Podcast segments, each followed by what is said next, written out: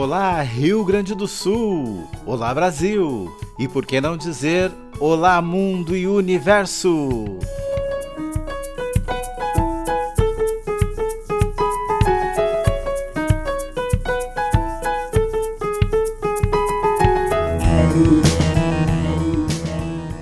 Está no ar o programa Ponto de Cultura, um espaço de participação social e diálogo da cultura viva, a política pública de base comunitária, onde a arte, a educação, a diversidade, os direitos e a ação cultural são os protagonistas.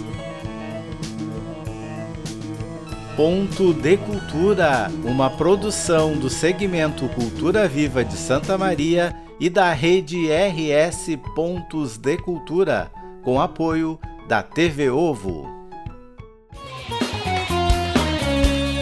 Ponto de Cultura.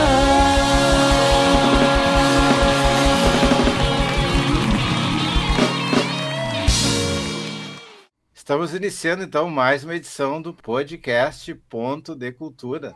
Hoje vamos falar sobre Prêmio Trajetórias Mestra Cirlei Amaro e a nossa convidada, a Fábio Menini está aqui conosco e também o Gustavo Turque, lá do coletivo Catarse, Ponto de Cultura e Saúde, Ventre Livre, e eu aqui da TV Ovo de Santa Maria. Vamos bater esse papo aí nesse programa sobre o Prêmio Trajetórias. Bem-vindo, Gustavo e Fábio. Salve, Paulo. Salve, Fábio.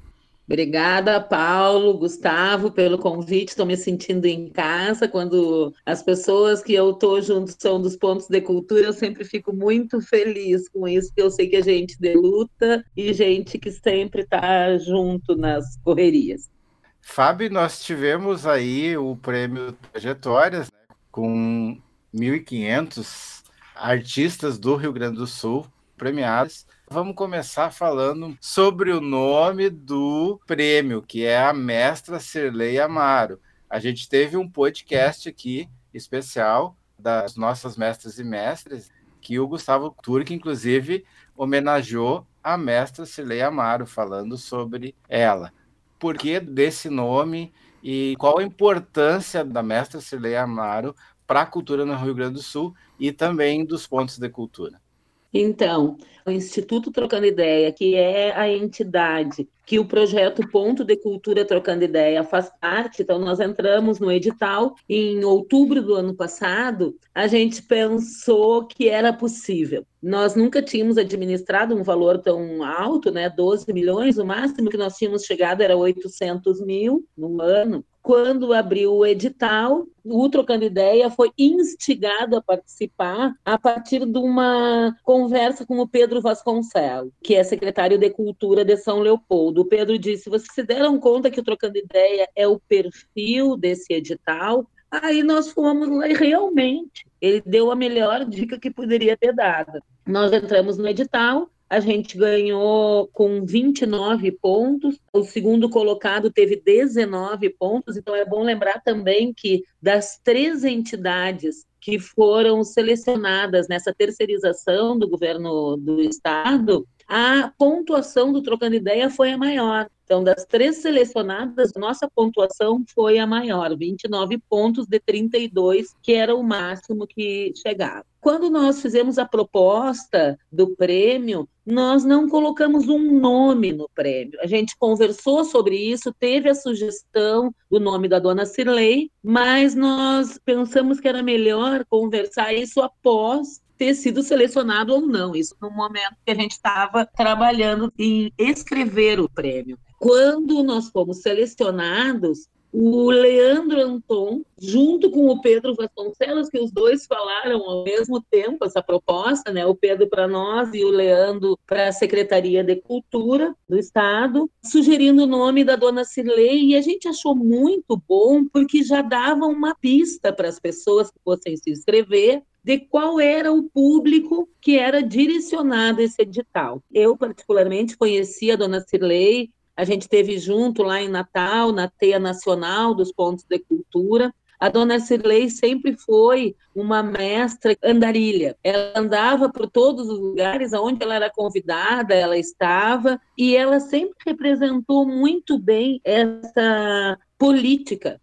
Do Cultura Viva, né? Como? Do Cultura Viva mesmo, né? Porque ela era a própria Cultura Viva, impressionante. Sim, era isso que eu ia chegar. Então, a partir do projeto dos pontos de cultura, da instituição do programa Cultura Viva, a dona Cirlei era a pessoa que a gente tinha mesmo que homenagear com esse prêmio, que era um prêmio direcionado justamente para essas pessoas que era o que ela representava. Então, a gente ficou muito feliz quando a Secretaria de Cultura aceitou a proposta do nome e a gente já procurou os filhos dela, os dois acharam muito legal e deram as autorizações para a gente usar a imagem dela. E a dona Cirlei merecia essa distinção, assim, merecia essa homenagem e merecia ser conhecida no Rio Grande do Sul. Porque uma das coisas que a gente notou foi que as pessoas, em algum momento, diziam assim: ó, mas eu não conheço as pessoas que foram premiadas pelo Trajetória. E a gente dizia assim: e a dona Cirleita conhecia? Não, não conhecia. Então é isso, a gente trouxe para o conhecimento do grande público a história da dona Cirlei, que é importante ser contada e ser sempre lembrada quando dá nome a algum prêmio, alguma medalha, alguma coisa, a gente sempre está acostumado em ouvir nomes de figurões, né, de pessoas que já estão consagradas. E justamente eu acho que essa questão do prêmio Trajetórias, que está muito bem claro, por exemplo, no edital, a questão da valorização de quem faz a cultura, independente se é uma celebridade ou não. A mestra Cirlei Amaro, eu me arrisco a dizer, eu também conheci a mestra Cirlei Amaro, também sou fã do trabalho que ela fazia. Então, para nós da rede dos pontos de cultura, principalmente da rede mais antiga dos pontos de cultura aqui do Rio Grande do Sul, a gente conhecia muito bem o valor da mestra Cirlei. Mas eu acho que é essa questão da gente tirar da invisibilidade pessoas que constroem a cultura no dia a dia, cultura de base comunitária, que é o caso do Cultura Viva. Foi muito acertada essa questão de dar nome ao prêmio Trajetórias nessa configuração que ele tinha no edital para mestre Cirlei Amaro.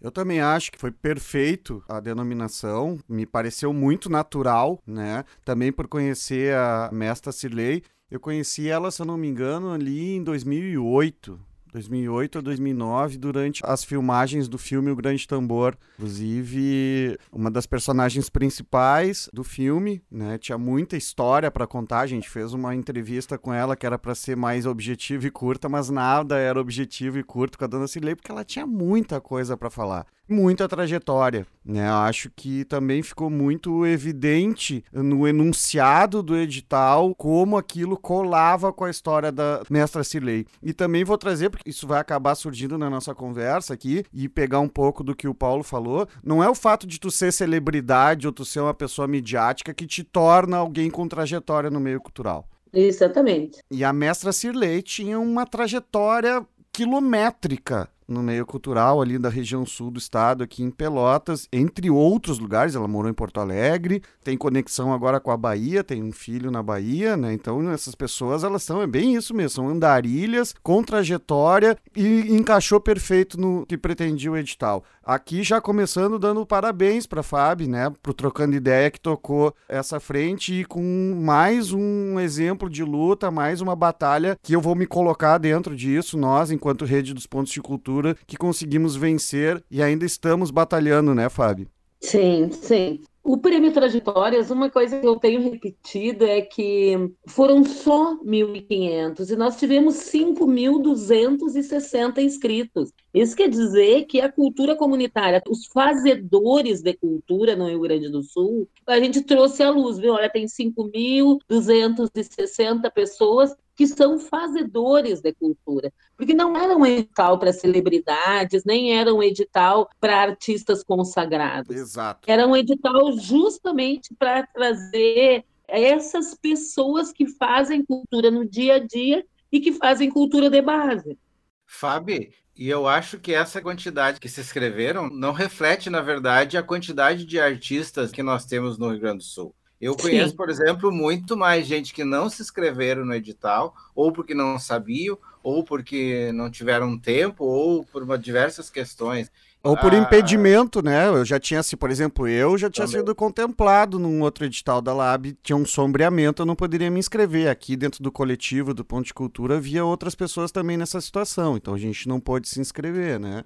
Nós aqui da TV Ovo, só para dar um exemplo, estamos com uma equipe de 13 pessoas e nós escrevemos só quatro. Essas 13 pessoas poderiam ser Exato. inscritas, porque elas têm uma trajetória cultural que estava contemplada no edital permitia que ela se inscrevesse. Né? Tem muito mais uh, fazedores de cultura. Sim, sim. Exatamente. Sim. É, a gente sabe que esses 5 mil é os que conseguiram acessar mesmo com toda a democratização que a gente fez com inscrição pelo telefone 0800, inscrição via vídeo, formulário na internet, a gente tentou o tempo todo chegar a quem não se inscrevia. E a gente conseguiu. E uma coisa que é legal é que o governo do estado, agora, esses editais que eles abriram, começou a abrir agora esse mês passado, vai ter inscrição de forma oral. Então, a gente conseguiu aí que o Estado, a partir dessa experiência, desse um passo à frente. Então, começou também os editais do Estado ter a inscrição de forma oral, né? Isso para nós é bem legal, foi uma proposta nossa, foi a primeira vez que teve isso e a gente demonstrou que poderia ser feito. O que é importante também destacar, Fábio, eu acompanhei, a gente acompanha bastante esses processos, não só por nossa proximidade, mas também porque nós somos atores culturais aqui no coletivo, no Ponto de Cultura e também entes políticos enquanto rede, é que deu para perceber a preocupação que houve na democratização do acesso ao edital, que é isso que está falando, mas também a busca ativa, a conversa com as setoriais, as conversas regionalizadas. Não foram poucas vezes que eu ouvi tu ou outras pessoas dizendo indiquem pessoas, vamos atrás, que era para chegar em quem nunca chega esse tipo de recurso para a gente olhar, valorizar pessoas que têm trajetória cultural mesmo em comunidades, em locais que não é mediatizado ou que não se chega, mas que tem e é valoroso isso. E aí a gente vem para a origem, para mim, de uma falsa polêmica, que são figurões de repente reclamando de não terem sido contemplados. Aí eu achei muitos se colocaram pessimamente. Eu tive algumas grandes decepções com algumas pessoas, inclusive, que eu era fã. A gente é fã, né? A gente gosta do trabalho das pessoas, mas que acabaram colocando coisas. Ah, eu não tenho trajetória. E, e mais ou menos dizendo assim: quem é a fulaninha e eu sou eu, né? Tem a fulaninha, o fulaninho e tem mais trajetória que eu? Como assim? E jogando meia coisa ao Léo, assim, e dizendo, ah, meu amigo, não é porque tu faz show no São Pedro, não é porque tu tá sempre na mídia, saindo na Zero Hora, na RBS, que a tua trajetória é mais importante que a mestra Cileia Amar, amigo. Não é por causa disso.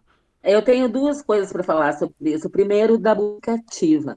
A Luciana Fagundes e o André de Jesus, que eram os responsáveis no projeto pela coordenação das redes, quando nós abrimos o edital, a gente tinha uma lista de 250 pessoas que eles ligaram e disseram: procurem as pessoas, digam que elas podem se inscrever. A gente fez reunião com todas as setoriais, a gente fez reunião com os colegiados. Isso aí foi assim um trabalho enorme que a gente teve que a gente se preparou para fazer. Não foi simples, não foi fácil, mas a gente se preparou para que esse edital chegasse o mais longe possível e chegasse nas pessoas. A falsa polêmica, pois é, as perguntas que a gente tinha no formulário de inscrição dava também uma dica para as pessoas de quem a gente estava procurando premiar. Então, quando a gente perguntava ali assim, ó, você apoia, não é bem essa pergunta, mas era essa a intenção, né? Você apoia jovens artistas? Então, o, o apoiar jovens artistas era estar tá junto, era dar força, era mostrar esse artista para outras pessoas. Tinha uma outra pergunta que era trabalha junto com a comunidade, você paga para as pessoas da comunidade que estão junto com você trabalhando na produção. Então, essas palavras, comunidade, apoio a novos artistas, davam uma dica de quem podia se inscrever. E isso das falsas polêmicas, quando começou o movimento esse das pessoas que diziam como assim não fui premiado se eu tenho trajetórias, eu fui olhar a inscrição de alguns desses artistas. E as respostas deles eram essas, assim, ó, não, eu não apoio jovens artistas, eu tenho uma carreira, eu não vou à comunidade. E a gente sabe que alguns artistas vão nas comunidades quando as prefeituras contratam, quando eles têm cachê, eles não vão voluntariamente Exatamente. fazer algum trabalho. Que as pessoas que nós estávamos procurando para premiar e aí a busca ativa e avisa e ajuda a se inscrever, era para premiar essas pessoas.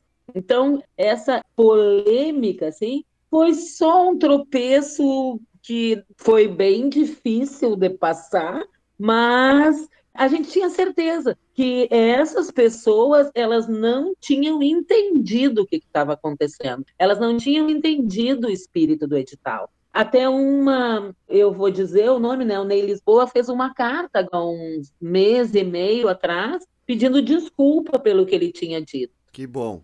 É, ele pediu desculpa, mesmo assim, tinha duas questões na carta que eu até entrei em contato com ele. Ele disse que o Trocando Ideia tinha ganhado 10% do valor do edital, isso seria 1 milhão e 200 mil. E não foi. Aí eu disse para ele, Ney, nós ficamos com 6,2% para pagar toda uma equipe. Sim, tu não fica embolsando, tu, tu tem os custos operacionais que tu usa.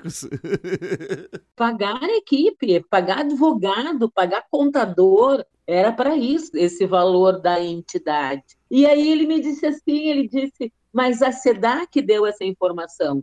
Eu disse, não, essa é uma informação que estava no edital. Nós poderíamos ter até 10%.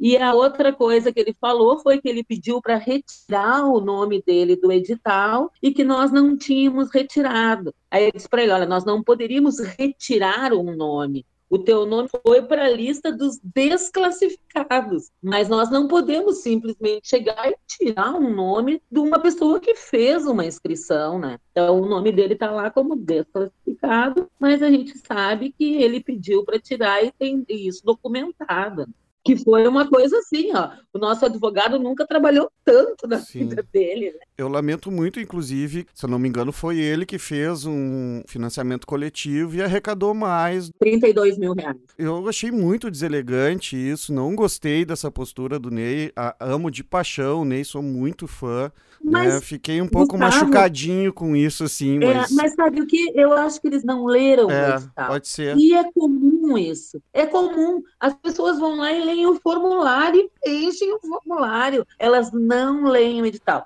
Tanto que a gente tem no Trocando Ideia um dos nossos projetos, que é o curso de produtor cultural comunitário, que a gente já fez dez edições, é um curso de seis meses. Uma coisa que a gente sempre fala é pega o edital com uma caneta, vai marcando Sim. tudo no edital. Mas as pessoas não são acostumadas a fazer isso e acham que não precisa ler, que o formulário dá as respostas que elas querem saber do que, que precisa para o edital.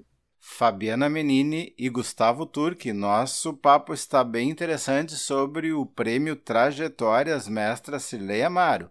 Mas vamos fazer um intervalo para ouvir Gilberto Gil e a canção não chores mais.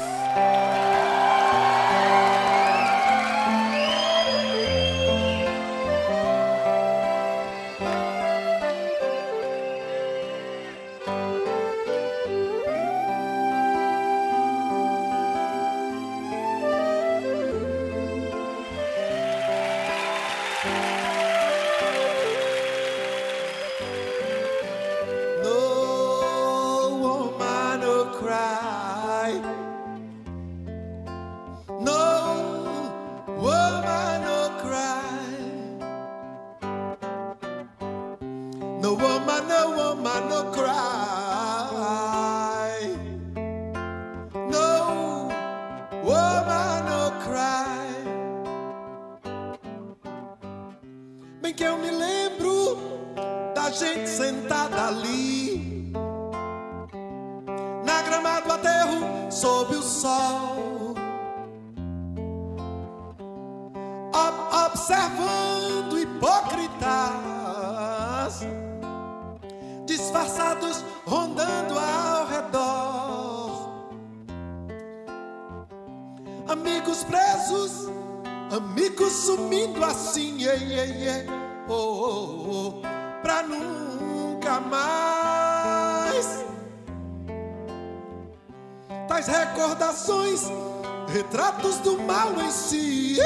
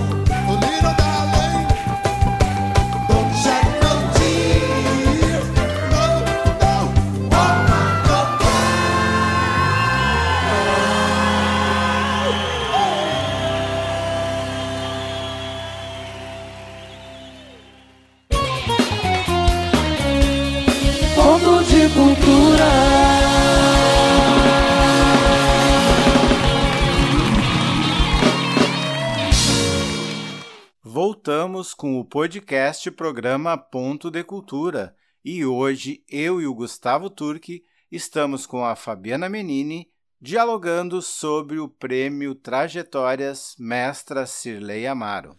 Bom, acho que passamos pela falsa polêmica, né? Mas foi bem difícil. Tá falando do, do, Ney, mas teve outras pessoas. Houve situações. Não, teve algum desrespeito. Racismo, houve racismo, é. né? A gente viu racismo, né, em algumas situações, foi bem complicado. Negros e indígenas foram massacrados nesse edital. Não por nós, né? Foram pelas pessoas que não foram selecionadas. Como se essas pessoas tivessem culpa das cotas de 51%, e isso eu quero lembrar que foi o primeiro edital no Brasil que teve cotas é, de 51%, é. Essa aí... né? E isso foi também uma proposta nossa para a cidade, porque a gente achava que tinha que ultrapassar isso, estava na hora de ter editais que contemplem essas pessoas como uma forma de fazer com que se chegue aonde estão essas pessoas que não se inscrevem, então por isso essas cotas, mas elas foram muito desrespeitadas. Olha, as redes sociais em algum momento ali do edital chegava a dar dor no estômago aquilo que Sim, as pessoas escreveram. Exatamente. Muito racista e ah, em um lugar comum que a gente não imaginava que fosse encontrar em 2020, 2021, entre aspas, né? Apesar de que desde 2018, tá, tem o golpe em 2016, mas 2018 é eleito o baluarte desse tipo de pensamento como líder máximo da nossa nação. Então é uma situação muito difícil e o reflexo disso a gente vai acabar enxergando de maneira prática. E a gente participou de algumas reuniões e a gente via as pessoas feridas, né? O movimento negro, o movimento indígena, lideranças interessantes conversando e, e, chorando e se sentindo muito atingidas e incrédulas com os ataques que estavam recebendo pelas suas trajetórias. Incrível, né? Absurdo. Mas superou-se isso, né, Fábio? E aí dá uma falada para nós desses números assim, de quanto que foi distribuído. A gente já falou que em torno de 1.500, né?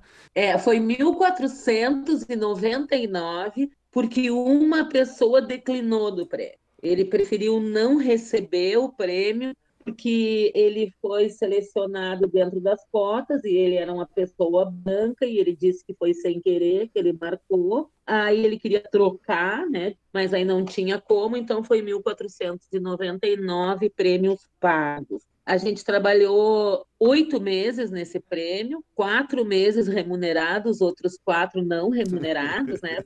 No projeto a gente tinha quatro meses de trabalho, quando terminou os quatro meses, já tinha começado essa polêmica e o pagamento trancado e lista 1, um, lista 2, lista 3, lista 4.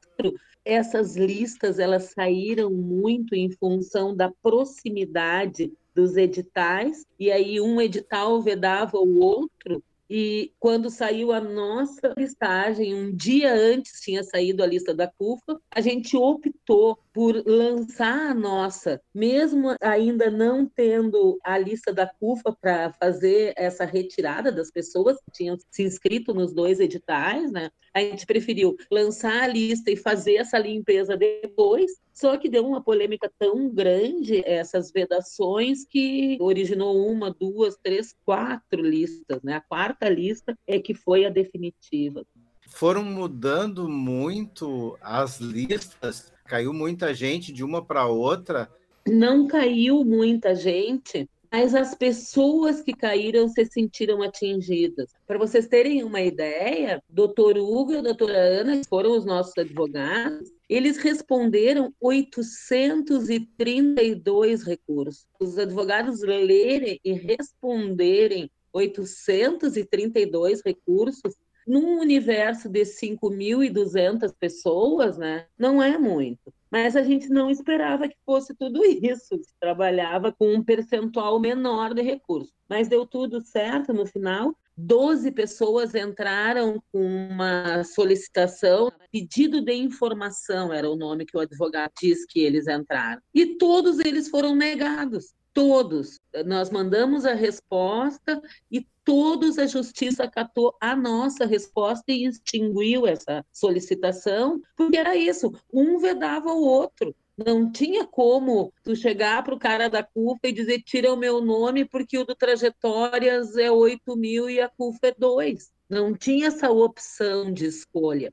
Claro que não, todo mundo ia preferir ganhar oito contos do que ganhar dois, né? Isso aí começou a gerar muito trânsito entre as entidades. Às vezes essa comunicação não era uma comunicação muito boa entre as entidades, estava todo mundo trabalhando muito, né? Sim. Todo mundo fazendo as coisas relativas aos seus editais, mas não tinha como, primeiro, bater as listas de um dia para o outro para publicar, e depois eram os premiados querendo que se retirasse de um edital e para ganhar um outro. Não tem como fazer, né? Pois não é, é certo isso.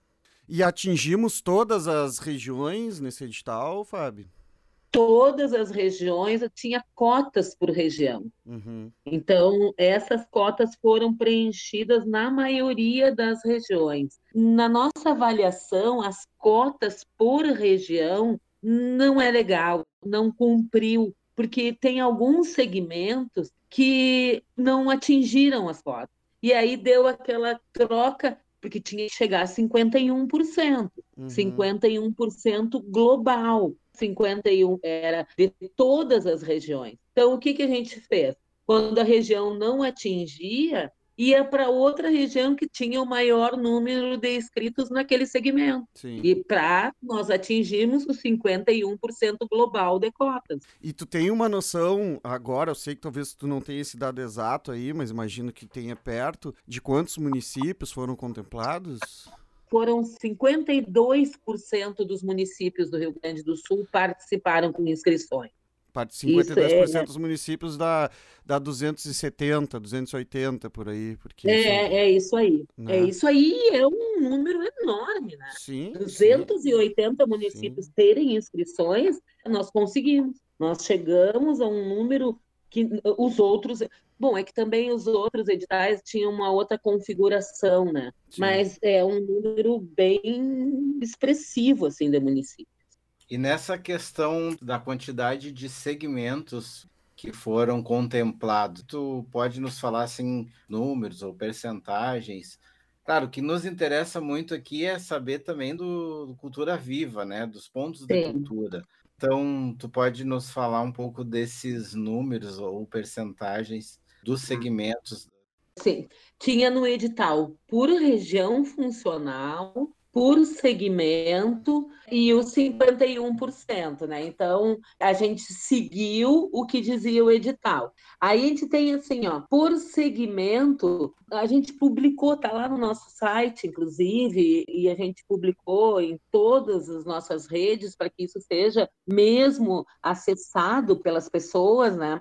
Como sempre, segmento a música e o teatro foi o maior número de inscritos. Depois, é, o artesanato foi uma surpresa para todo mundo, não para nós, porque a gente esperava Sim. que tivesse muitos inscritos em artesanato. E uma coisa legal, assim, a conselheira Michele, do Conselho Estadual de Cultura, ela ligou e pediu, Fabiana, me manda os dados relacionados ao artesanato que eu vou usar para as minhas avaliações no conselho porque eles sabiam, claro, que existe artesanato no Rio Grande do Sul, claro, né? Mas não tinham dados da quantidade, e isso fazia, em algum momento, que os projetos de artesanato ficassem preteridos na LIC, porque não tinham dados de quantas pessoas trabalhavam com artesanato no Rio Grande do Sul, inscritos na cultura, né? E o artesanato, então, foi bem legal. Mas assim, ó, o total de inscritos, a gente tem por região funcional. Então, a região funcional 1, que é Porto Alegre, Grande Porto Alegre, como sempre, é o maior número de inscrições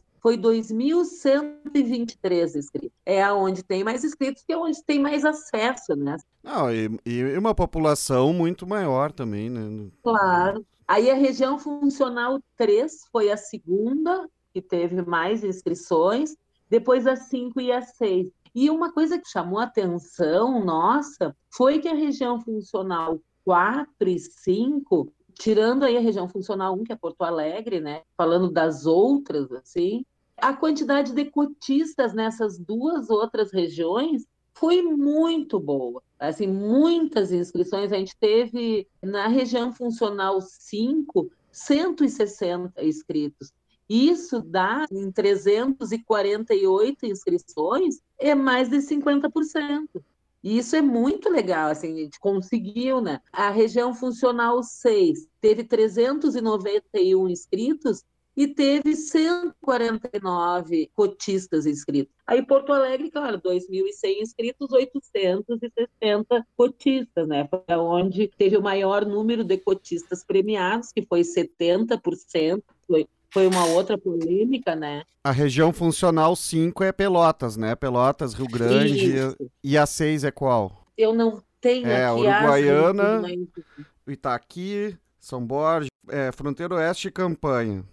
Que a gente sempre acha que é o lugar onde tem os fazendeiros, então não, cotistas, mas quem é que trabalha nas fazendas?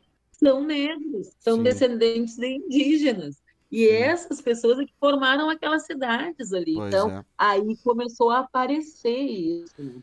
Fábio, uma questão que dialoga com essa questão das cotas. Vocês têm, por exemplo, os dados de quantas pessoas com nível superior, nível médio e nível fundamental escolar que se inscreveram. Por que, que eu pergunto isso? Porque aqui em Santa Maria a gente fez, o ano passado, pelo Conselho Municipal de Cultura, um censo da cultura. E na primeira etapa que a gente fez a coleta de dados, teve 70, 80% do pessoal que participou do censo, porque é voluntário, ele entra no formulário e preenche, né? 70, 80% desse pessoal tem nível superior aqui em Santa Maria. Mestrado, doutorado, graduação, enfim. É, Sim. que para nós do conselho, eu sou um do que achava que não refletia a realidade da cultura de Santa Maria. O que, que quer dizer isso? Que de repente quem tem o acesso à informação participa e quem não tem acesso não participa. Então, a minha curiosidade é saber no prêmio Trajetórias como que se deu essa participação dos diferentes níveis de escolaridade em relação ao número de inscrições. É, Paulo, eu não tenho esse dado, mas a gente pode extrair, porque nós temos no banco de dados, a gente tem todas as informações. Por exemplo, agora eu tô, é, é, não tenho, mas a gente pode conseguir. Mas o que eu quero falar do banco de dados é, por exemplo, agora eu comecei é, com. A gente começou um projeto que é de cultura e saúde, e eu pedi para o Felipe, nosso mago, cara da TI que faz tudo, né? Descobre. E eu pedi para o Felipe assim, ó, Felipe, por favor, vê para mim quem é que trabalha com arte terapia, com reiki, com musicoterapia, quem é que trabalha com biodança.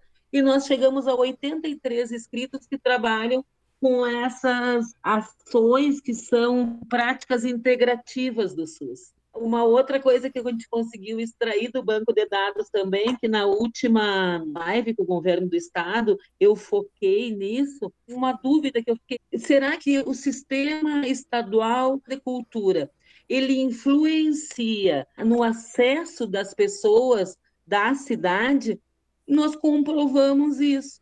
As cidades que têm o sistema completo, que tem o Conselho Municipal, que tem Secretaria de Cultura, estas cidades foram as cidades que mais tiveram inscrições, então a importância do sistema. Realmente ele capilariza a informação. A secretaria trabalhando, tem o conselho trabalhando para que as pessoas tenham a informação. Então, cada vez mais a gente sabe da importância de estar tá organizada a cultura, inclusive dentro do sistema e trabalhando junto com a prefeitura, tendo essa ação integrada, né, fiscalizando, propondo, isso faz com que a cultura se capilarize. Só para concluir essa questão mesmo que eu fiz ali antes, é, eu acho importante esses dados da gente saber esse nível de escolaridade,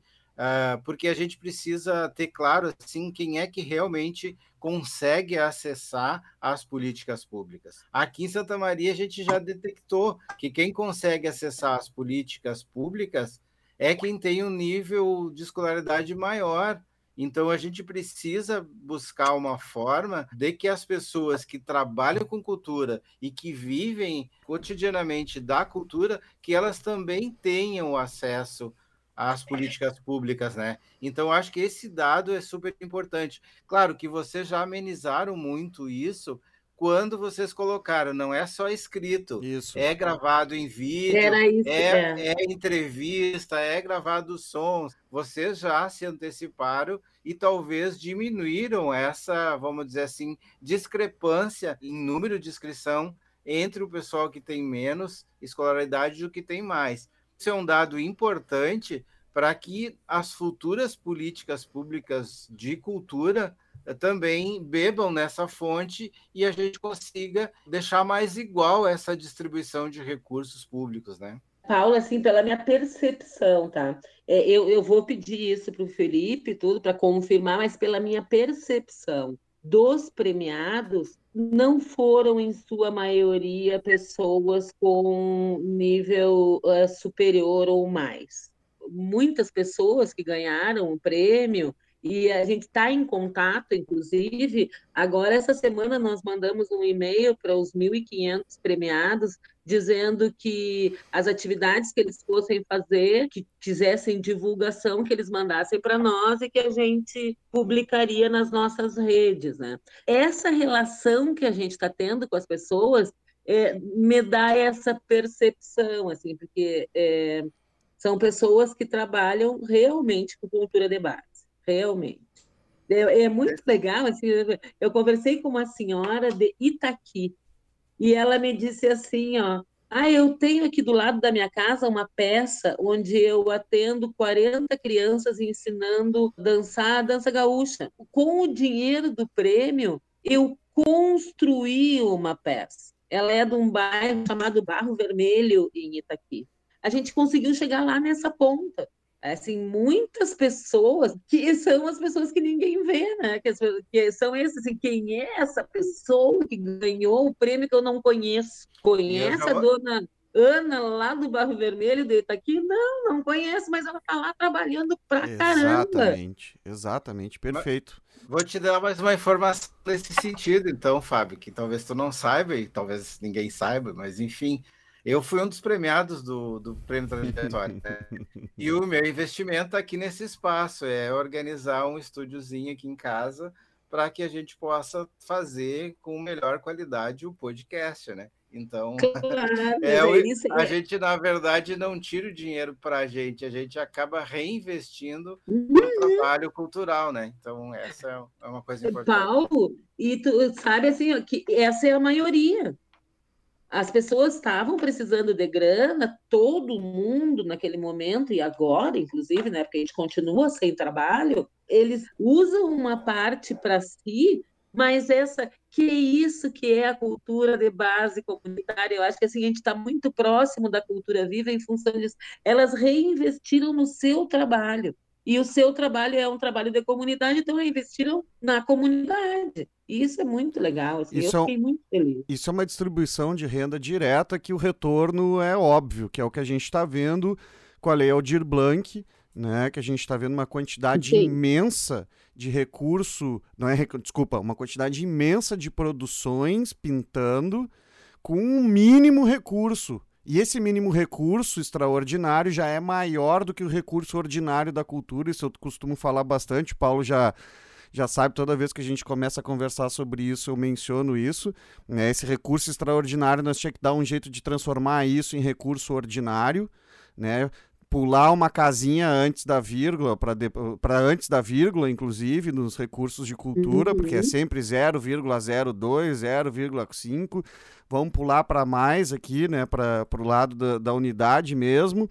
E o retorno é óbvio né? Essa tua história que tu conta da senhorinha lá de Itaqui, o retorno dos projetos que a gente está vendo na nossa lista, na nossa rede de pontos de cultura, a quantidade de produções que estão vindo à tona de valorização das culturas de base, de valorização de municípios em municípios que antes não conseguiam, eram só a, a cultura desses municípios era só eventista né, de fazer eventos, e aí agora a gente vê a possibilidade da manutenção de pontos de cultura, de suas atividades, e quando tu faz esse investimento num prêmio como Trajetórias, para pessoas assim, tu sabe que esse dinheiro, grande parte desse recurso vai voltar. Né, vai voltar, tá aí a história do Paulo, tá aí essa história lá de estar aqui, né? Porque são pessoas que sempre trabalharam com isso, né? Que sempre trabalharam com isso Sim. de graça, né? E agora tendo um recurso, a, a tendência disso é avançar, é fazer mais. Creio que depois dessas nossas reflexões vai cair bem a música que eu preparei para esse momento, Gritos Aflitos, com o Rodrigo Murbach.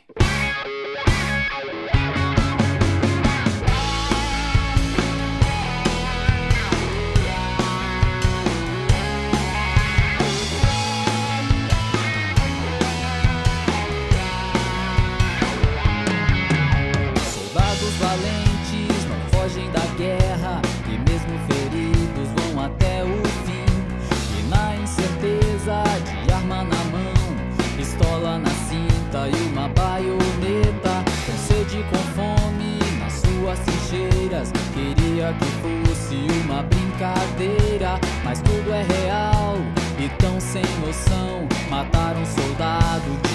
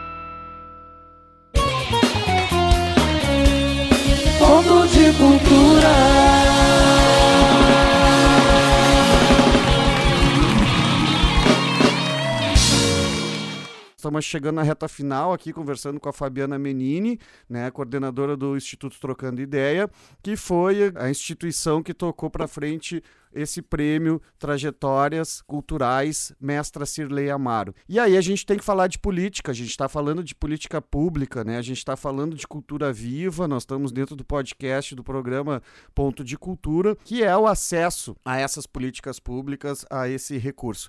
Nesse teu trato com a SEDAC direto, né, nessa terceirização, uh, como é que tu está enxergando a estruturação das políticas públicas uh, de cultura no Rio Grande do Sul, Fábio? Eu acho que a Lei Aldir Blanc foi o que de mais importante aconteceu. O recurso da Lei Aldir Blanc e a lei ter sido escrita com a base do programa Cultura Viva e dos pontos de cultura, isso foi um avanço nacional. Essa lei, para todo o Brasil, ter essa base comunitária e dizer que era essas pessoas que deveriam ser premiadas, isso foi um avanço. Em todo o Brasil, essas pessoas apareceram. Aqui no Rio Grande do Sul também, o ato da Secretaria de Cultura está fazendo as inscrições desses editais agora também por áudio, isso foi um avanço, foi um avanço que veio a partir da nossa proposta e da lei Aldir Blanc. Então, alguns avanços a lei ocasionou, assim, deu a oportunidade para que acontecesse. Agora nós temos no governo do estado esses editais que estão sendo abertos, né? A gente espera que tenha é, também é, tantas inscrições, porque agora as pessoas ficaram mais ligadas, né? E que tenha cada vez mais inscrições e que isso faça com que a Secretaria de Cultura também tenha um outro público atingido e que possa realizar as produções, né? Fábio, queria ver se tu tem, por acaso, em mãos aí os números dos participantes e premiados do Cultura Viva. Para nós é interessante saber, assim, por exemplo, quantos se inscreveram de pontos de cultura e quantos conseguiram ser premiados, para saber a atuação das trajetórias do Cultura Viva. O Cultura Viva, na inscrição por segmento, teve, teve 3% das inscrições. Isso foi muito bom, pensando que, é, que a música teve 35%, o teatro teve 8%, nós tivemos 3%, mas aí tem uma coisa, Paulo, que eu acho que a gente ainda tem que trabalhar mais. O Cultura Viva é muito ligado às culturas populares. Então, por exemplo, a inscrição de cultura popular foi 13%. Eu tenho é, comigo que muito que se inscreveu em cultura popular é, são pessoas que fazem é, o trabalho de base comunitária que o Cultura Viva faz. É um é. eixo transversal, né, Fábio? Né, a cultura Sim. viva acaba sendo um eixo transversal, né? Então, provavelmente dentro dessa, desse pessoal aí da música e esse pessoal do teatro trabalham com, com, com cultura viva, ou sim, em pontos de cultura, sim. ou com outras atividades, né? Com é, certeza, mas... tu traz esse número de 3%, né? Mas eu acho que, no mínimo, triplicar o número, né? Sim, Porque, por exemplo, é, muitas pessoas que estão nos pontos de cultura, como os pontos de cultura trabalham basicamente com todas as linguagens, uns com umas, outros com outras, mas se a gente colocar todo mundo, nós vamos ter pontos de cultura trabalhando com todas as linguagens. Então, provavelmente, Sim. assim como Exato. nós aqui, trazendo um dado concreto que eu sei, da TVO, por exemplo, foram quatro inscritos. Dois se inscreveram no Cultura Viva e dois no audiovisual. Então ali já são quatro. Só Exato. aí nós já dobramos, então já é 6%. Mas eu acredito que mais de 10%, então, uhum. das inscrições tem uma relação com a cultura viva, né? Com os pontos da cultura. Essa relação com a cultura popular, assim, para a gente ter uma ideia, assim, nós tivemos inscritos em cultura viva 142 inscrições e 74 premiados. Na cultura popular, nós temos 640 inscritos e 159 premiados. A gente olhando esses 159, muitos são pessoas de pontos de cultura, que se inscreveram pelo hip hop na cultura popular, pela capoeira na cultura popular, mas são pessoas que atuam nos pontos de cultura. É o que aconteceu é. aqui no Ponto de Cultura e Saúde Ventre Livre. A gente teve duas inscrições uma contemplada, outra não, inscritos na, na música, né? Sim. Inscrito Sim. na música, não necessariamente no Cultura Viva. Né? Então, Sim. isso eu tenho certeza que esse tema transversal, esse eixo, atravessou várias dessas, desses contemplados ou desses inscritos. A gente está chegando na, no fim, fim mesmo agora, né, Fábio? Uma satisfação estar tá conversando contigo. E aí dá aquele ensejo final, assim. Uh, a gente está num, num, momento muito obscuro, né? A gente não tem sequer um Ministério da Cultura, né? Uh, aí eu quis trazer Sim, essa... o ministro da Cultura, o ministro não, o secretário de Cultura, que agora não é mais um ministério, é dentro de outro ministério, né?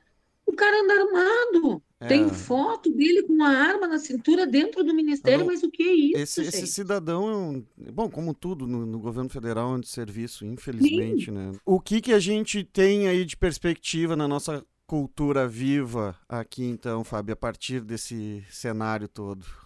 Eu tenho falado e acho importante a gente dizer é, que o Cultura Viva tem sido cada vez mais base para que os governos, o nosso governo aqui no Rio Grande do Sul, a partir da nossa ação, né, dos pontos de cultura, a gente tem é, colocado no debate o programa Cultura Viva.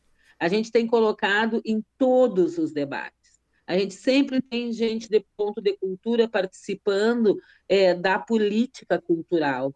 E isso é bem importante e a gente tem que cada vez mais estar para que essa nossa linha assim, de, de cultura popular, de cultura de base, de cultura comunitária, é, dos fazedores de cultura, tenham linhas de financiamento. Já está lá os números, já se sabe quantas pessoas, é, o que os pontos de cultura fazem. A gente é, ontem eu vi a, a, secretária Beatriz dizendo na live de lançamento do edital que é, agora não me lembro o nome do edital que lançaram ontem. Eu acho que é FAC Expressões, diz... né?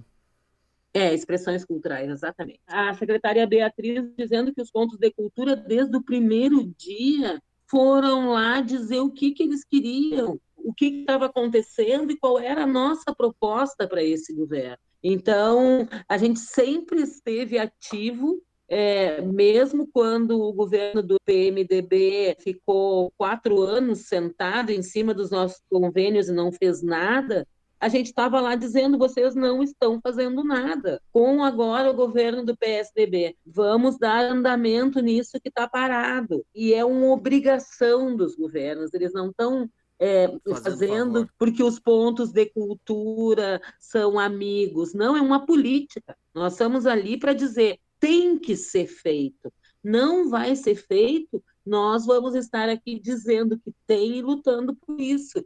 Eu acho que é, é, a rede é muito importante no avanço das políticas públicas no Rio Grande do Sul. O Comitê Gestor Cultura Viva tem uma importância na política cultural desse estado que nenhum outro segmento tem.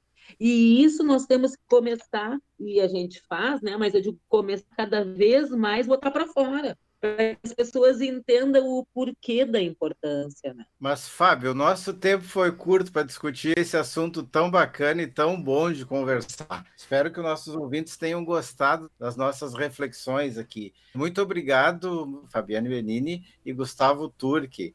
Salve, Paulo. Ter... Valeu. Eu ficaria aqui conversando com vocês por muito tempo, que conversa boa. Sim. Vamos ter que chamar de novo para a gente continuar esse papo tão bacana. Valeu, Aceito. muito obrigado. Até a semana que vem estaremos com mais um podcast, programa Ponto de Cultura. Até a próxima. Salve, Gustavo. Salve, Fábio.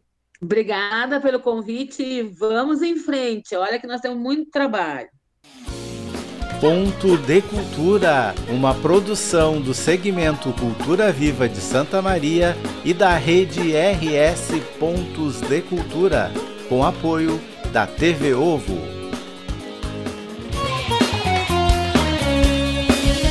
de cultura